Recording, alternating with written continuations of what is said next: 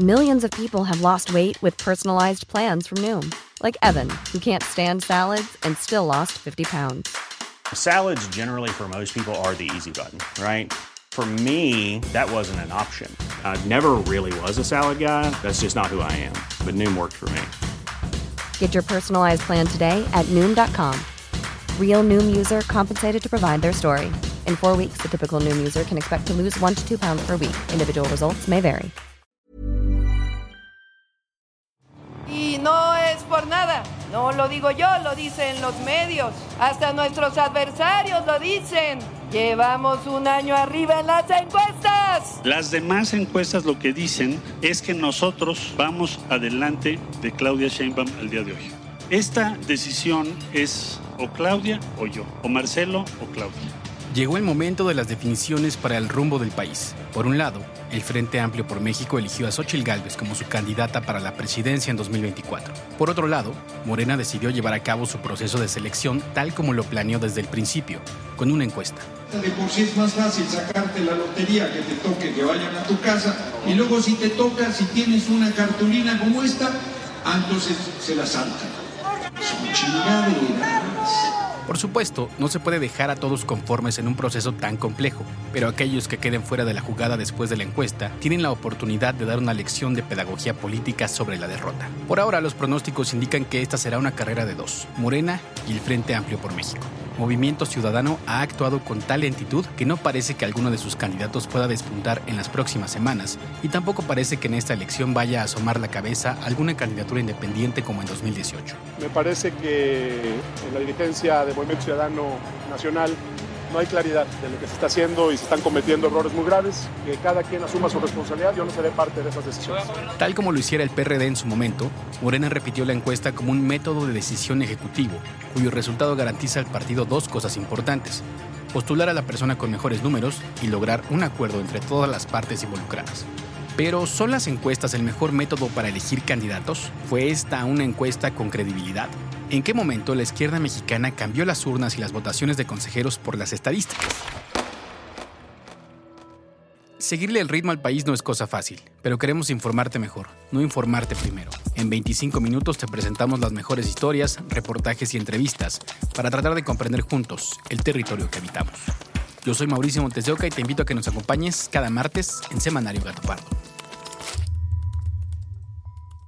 Antes de comenzar con nuestro tema principal, vamos a las noticias de la semana que nos presenta Fabiola Vázquez. El PRI de Alejandro Moreno decidió bajar a Beatriz Paredes de la contienda interna del Frente Amplio por México para dejar a Xochil Gálvez como la única aspirante en el proceso. Tras una semana de jaloneos entre Paredes y el dirigente de su partido, finalmente ella aceptó la instrucción, pero no se fue sin protestar. Efectivamente, para mí el final es cuando se dieran los resultados que revelaban que era irreversible el triunfo de la otra candidata. ¿Cómo culmina el proceso? Es cuestión de la comisión organizadora, no es cuestión de quienes somos candidatos. Por otro lado, este domingo, Galvez convocó a sus seguidores para recibir el documento que la acredita como representante del frente, y esto fue lo que les prometió. Mi regla de oro, ni huevones, ni rateros, ni pendejos. Esta es la primera vez en la historia que el PRI no tendrá un candidato a la presidencia. En el episodio del martes pasado te hablamos sobre la reciente convocatoria que lanzó la UNAM para que las cinco comisiones analicen las propuestas para elegir al nuevo rector o rectora. Esta semana, el rector Enrique Graue comentó que habrá piso parejo durante el proceso para elegir a su sucesor. Hay un piso totalmente parejo, sin comentarios sobre eso. Totalmente parejo. Finalmente, el pasado 30 de agosto, la Suprema Corte declaró inconstitucional la eliminación del fideicomiso denominado Fondo de Inversión y Estímulos al Cine, Fidecine. En un comunicado de la Corte asegura que con la desaparición del Fidecine, se eliminó el único mecanismo previsto en la ley que garantice el acceso y participación permanente en la industria cinematográfica, el cual forma parte del derecho a la cultura reconocido en la Constitución Federal.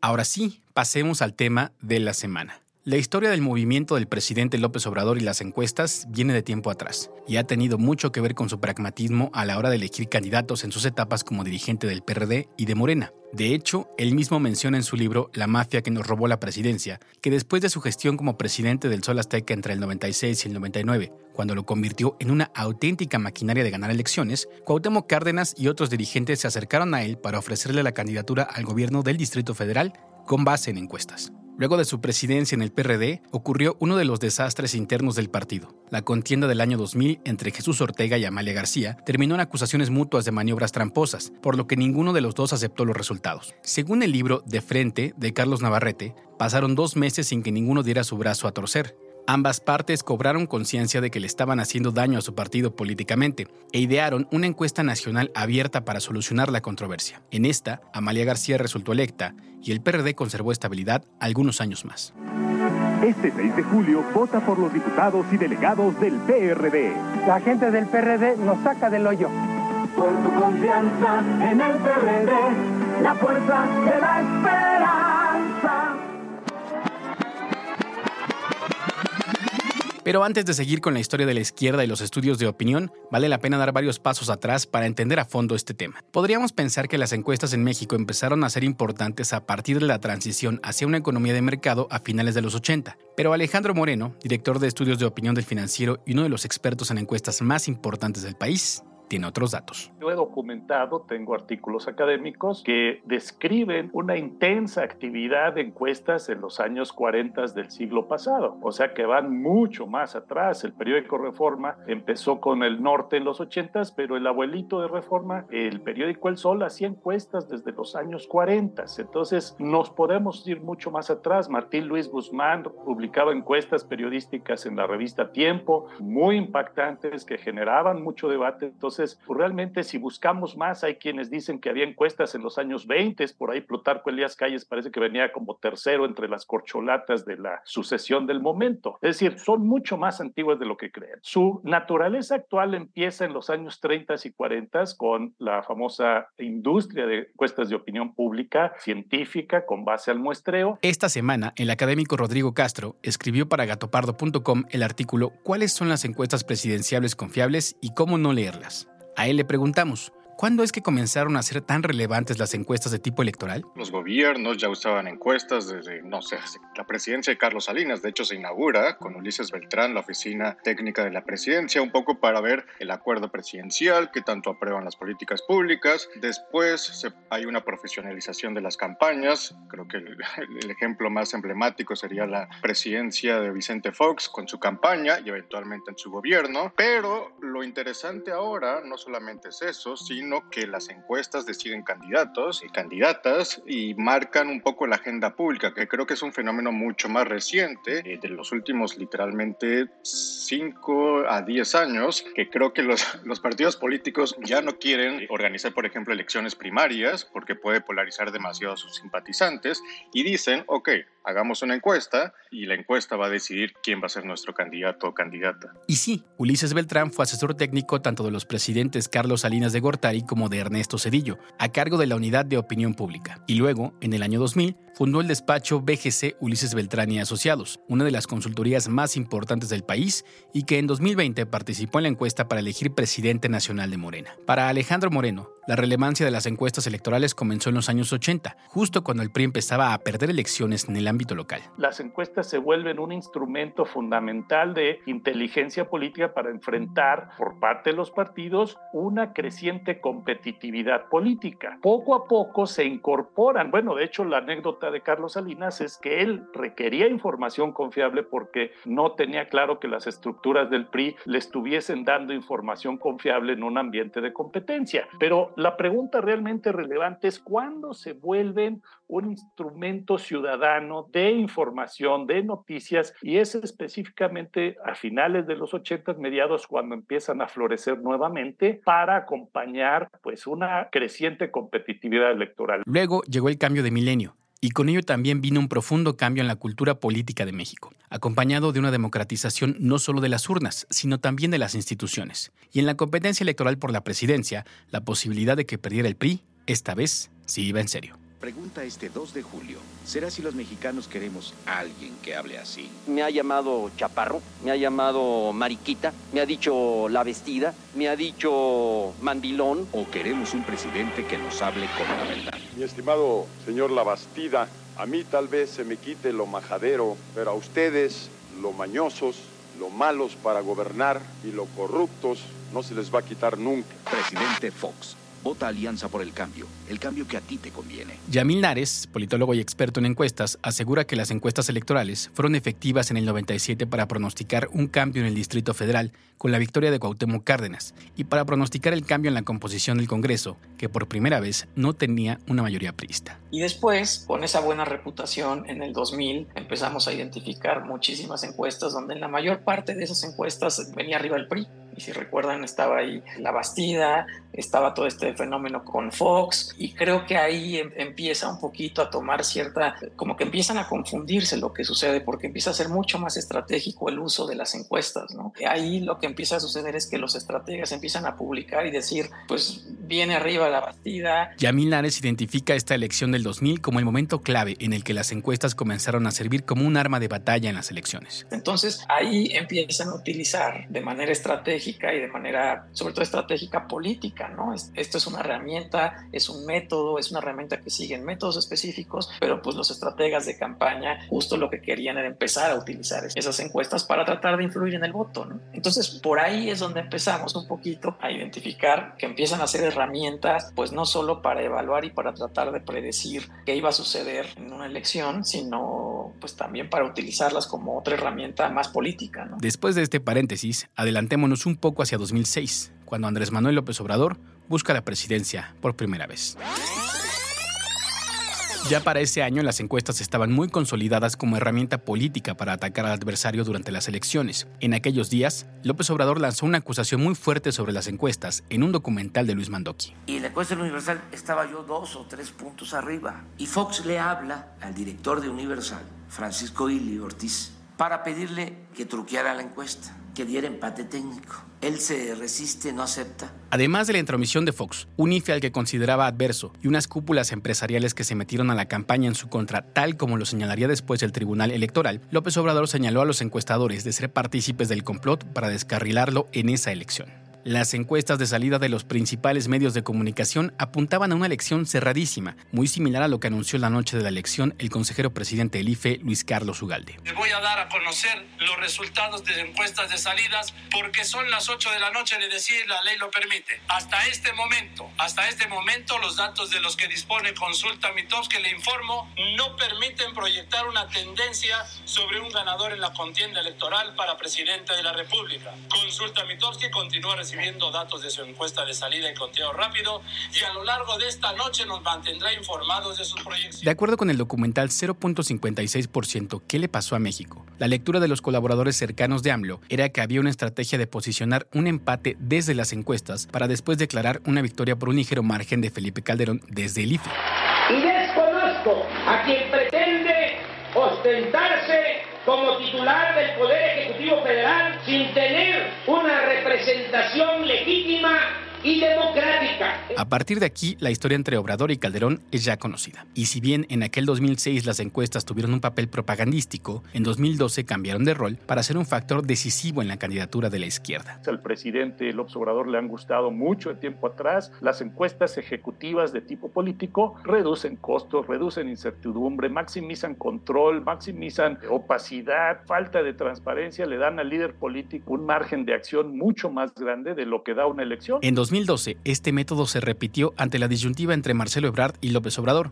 En aquel entonces se hicieron cinco preguntas, y el primero solo resultó favorecido en dos de estas. ¿Acaso por los escenarios caóticos previos de disputas internas del PRD se escogió ese método, pero también porque supone un gasto mucho menor y más efectivo que organizar una elección interna? En aquel 2012, el candidato de la coalición de la izquierda resultó ser López Obrador y se enfrentó contra el priista Enrique Peña Nieto, quien supuso una nueva beta entre el obradorismo y las encuestas. Semanas antes de esa elección presidencial, algunas encuestadoras daban una diferencia enorme entre Peña Nieto y López Obrador. Por ejemplo, Indemer Harris daba 47.2% a uno y 27.1% a otro. Geaiza daba 46.7 contra 28.1. Lo cierto es que Peña Nieto ganó esa elección con 38.21% y López Obrador obtuvo 31.61%. Los porcentajes tuvieron tantas diferencias que incluso los medios que las difundieron se vieron obligados a disculparse con sus audiencias. Falló la encuesta de seguimiento diario Milenio Geaiza. Por eso, antes que nada, una disculpa a nuestros televidentes y lectores.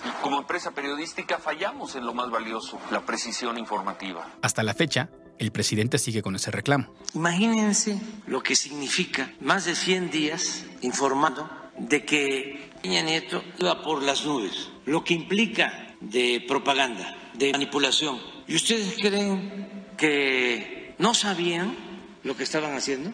Claro que sí, fue una estrategia. Para Yamil Nares, la transparencia y las encuestas que publican los medios de comunicación es muy importante. Generalmente encontramos en las encuestas publicadas en medios de comunicación y pues tal vez sabemos que fue a mayores de 18 años, que es una encuesta en vivienda o telefónica y eso es todo. Pero ¿qué pasa con la base de datos? En el cuestionario hay años y años de investigación para identificar y saber que el orden del cuestionario puede impactar en los resultados, ¿no? En cómo pones las boletas puede impactar en los resultados en cómo estás preguntando algo, estás haciendo, estás preguntando sobre una variable en específica, impacta en el resultado. Entonces, eso solo es el diseño de cuestionario. Y en la metodología por encuestas, en esta industria, lo que vemos es que no, eso es solo una parte del cuestionario. En 2018, ya con Morena conformado como partido político y con sus primeras victorias electorales, no había ningún contendiente serio en la izquierda que pudiera disputarle la candidatura al tabasqueño. Se pasan usan dinero para comprar lealtades y engañan, compran votos, trafican con la pobreza de la gente.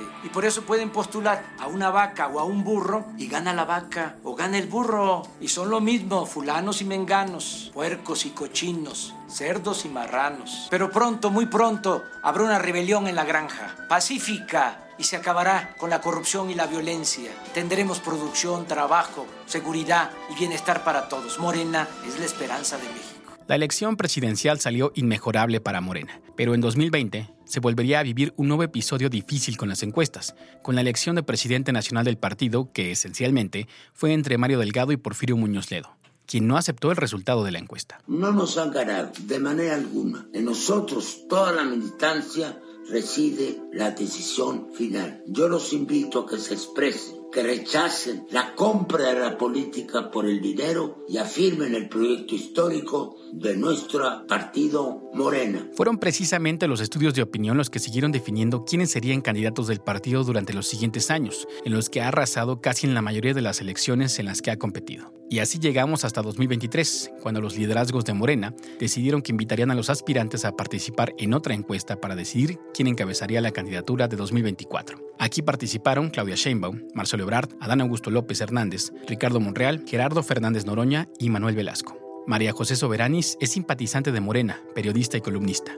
Para ella es importante tener en cuenta el siguiente contexto para entender el proceso interno del partido. Creo que ha sido sin duda un proceso inédito. Eh, específicamente eh, respecto a Morena tenemos que recordar que la primera vez que compitió en una elección como partido político fue apenas pues hace menos de 10 años, ¿no? En el 2015. Entonces, solamente pues la elección presidencial en la que ha participado desde entonces ha sido la del 2018, ¿no? En ese entonces pues había una tendencia muy clara, el, el movimiento del, del, presidente López Obrador, específicamente su figura estaba pues muy fortalecida, entonces pues eso creo que es importante tenerlo claro como contexto. Aquí cabe preguntarnos, ¿es algo normal en otras partes del mundo decidir la candidatura de un partido con base en encuestas? El encuestador Alejandro Moreno nos responde. Mira, no, no podría yo decir que sea exclusivo de México, pero tampoco que sea una práctica común. En otros países es, y sobre todo entre más democráticos, pues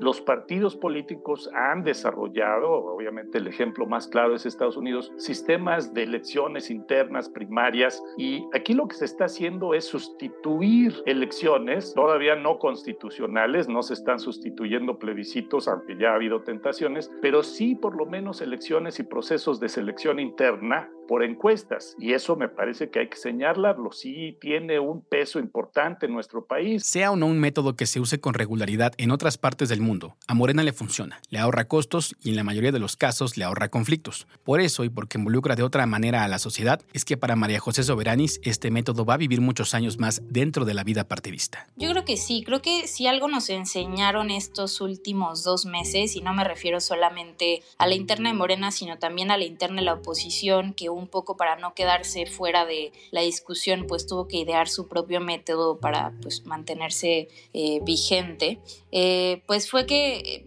podemos ahora explorar a futuro en, próximas elecciones la posibilidad de tener pues este tipo de elecciones primarias dentro de los partidos. Si bien esto le corresponde únicamente a los partidos y es su facultad y también su derecho poder organizarse en estos procesos, en esta suerte de primarias, yo pienso que sí va a ser un método que vamos a seguir utilizando en el futuro. Morena ya lo utiliza por propio estatuto, ¿no? El tema de la encuesta no es nuevo, siempre se han elegido así en estos casi 10 años que Morena compite en elecciones y pues me parece la verdad un método muy democrático pero que también lejos de eso involucra activamente a la militancia y a las bases y a los simpatizantes de un partido. Entonces por eso me parece tan valioso. Platicamos también con la diputada morenista Salma Luébano, quien considera la encuesta como un acierto. Sí, es, es acertado en el sentido que se obliga a que las personas en su momento busquen estos espacios, tengan acercamiento con, con la gente. Ah, anteriormente ya las campañas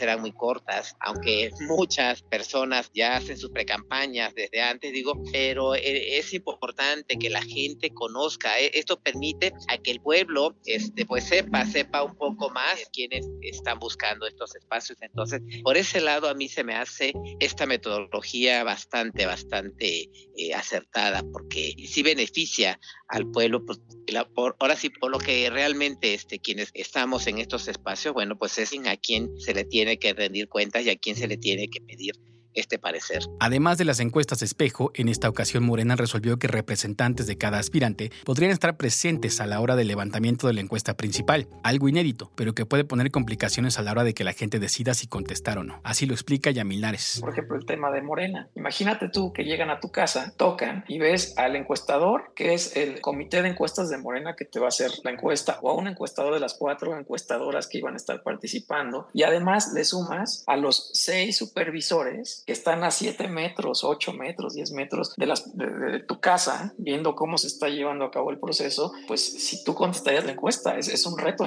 importante, ¿no? Este, pues abro la puerta, no la abro, porque hay tanta gente acá, ¿no? Eso sin duda puede influir también en, en, en los resultados, ¿no? Este, ves menos gente, alguno de ellos, por eso Morena en ese sentido estuvo cuidando bien que no llevaran chalecos y demás, ¿no? Porque pues si de repente hay solo un supervisor de algún candidato y llevara un chaleco de algún candidato, en específico, pues obviamente se puede empezar a generar cierto sesgo a la hora de los resultados. A pesar de que los representantes de las corcholatas pudieron acudir al levantamiento de la encuesta, en este se dieron hechos violentos, como el que denunció la diputada Salma Luébano en Aguascalientes. No podemos permitir que sigan este tipo de situaciones. Yo, la verdad, eh, estoy molesta por este tipo de situaciones. No, no necesitamos llegar a esos extremos de, de golpear a la gente, de, intimidar a la gente.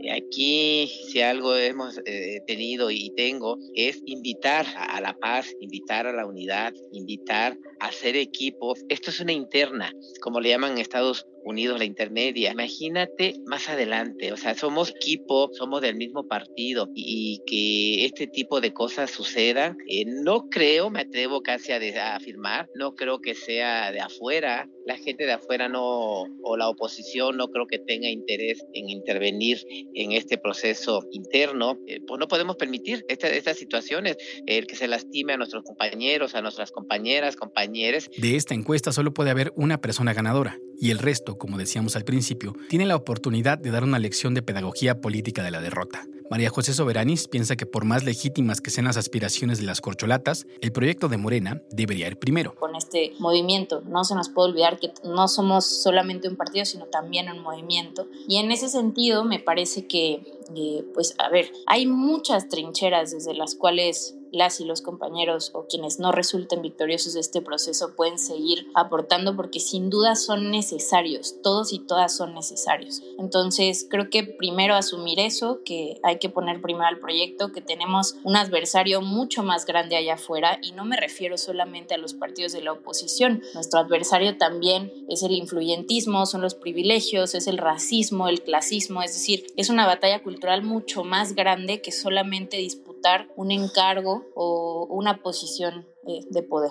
Alejandro Moreno nos cuenta que para él lo importante de este proceso es que se respete el acuerdo que hicieron los aspirantes antes de iniciar la encuesta. Es un instrumento político para decidir una candidatura. Lo fundamental de una encuesta como esas no es la metodología, sí, para su éxito no es lo metodológico, sino el acuerdo político de los actores, de los jugadores que están en la boleta, en este caso formatito este redondo de, de Morena, y que acepten los resultados tal como son, para que tenga un éxito una encuesta como estas, pues es fundamental tener el acuerdo. Ya hemos visto ese acuerdo, hemos visto un poquito a algunos de los jugadores refunfuñar acerca de la encuesta, de su desarrollo, de si es transparente, si no, si es libre, si es equitativa, si es justa, pero en realidad creo que los aspectos metodológicos que son fundamentales para las encuestas científicas periodísticas, en este caso no lo son tanto. Lo importante es el acuerdo político, que tú estés dispuesto a aceptar esos resultados. Estamos a menos de un año de que termine el sexenio el presidente López Obrador, y él, en su libro 2018 La salida, imaginó así su cierre de gobierno en 2024, con un crecimiento económico de 6% anual, con una recuperación de 20% del poder adquisitivo para los trabajadores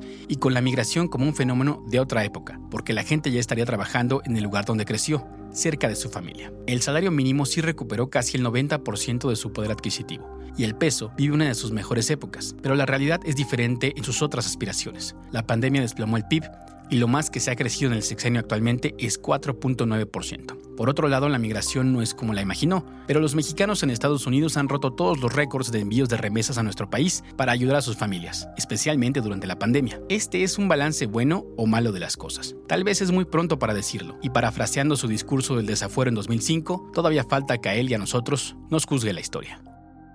Te invitamos a seguir la conversación en nuestro space este jueves a las 8 de la noche en arroba gatopardo.com.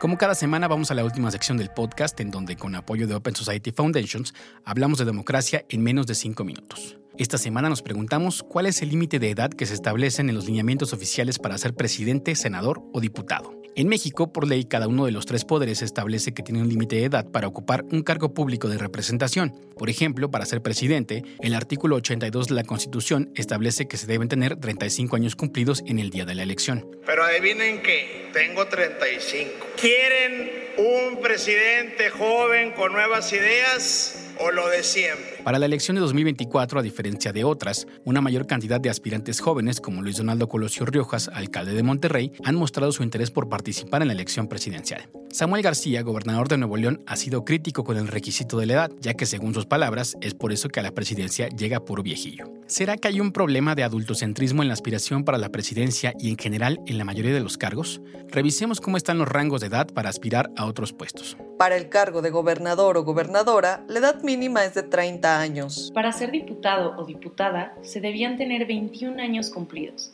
Sin embargo, hace poco más de tres meses, el Senado aprobó el proyecto de reforma que reduce la edad de 21 a 18 años y de 30 a 25 años para ser secretario de Estado. Finalmente, para ser senador se debe tener un mínimo de 25 años. Al menos para el cargo de presidente, países como Argentina, Brasil y Estados Unidos mantienen el rango de edad entre los 30 y 35 años, por lo que si bien el adultocentrismo ha marcado gran parte de la historia de la política mexicana, no cabe duda que se están haciendo esfuerzos para cambiar esto.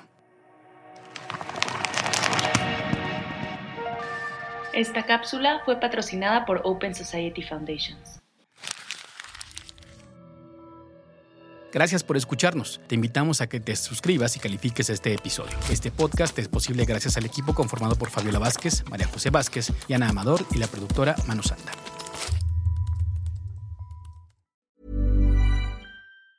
Planning for your next trip? Elevate your travel style with Quince. Quince has all the jet-setting essentials you'll want for your next getaway, like European linen, premium luggage options, buttery soft Italian leather bags, and so much more and it's all priced at 50 to 80% less than similar brands. Plus, Quince only works with factories that use safe and ethical manufacturing practices. Pack your bags with high-quality essentials you'll be wearing for vacations to come with Quince. Go to quince.com slash trip for free shipping and 365-day returns.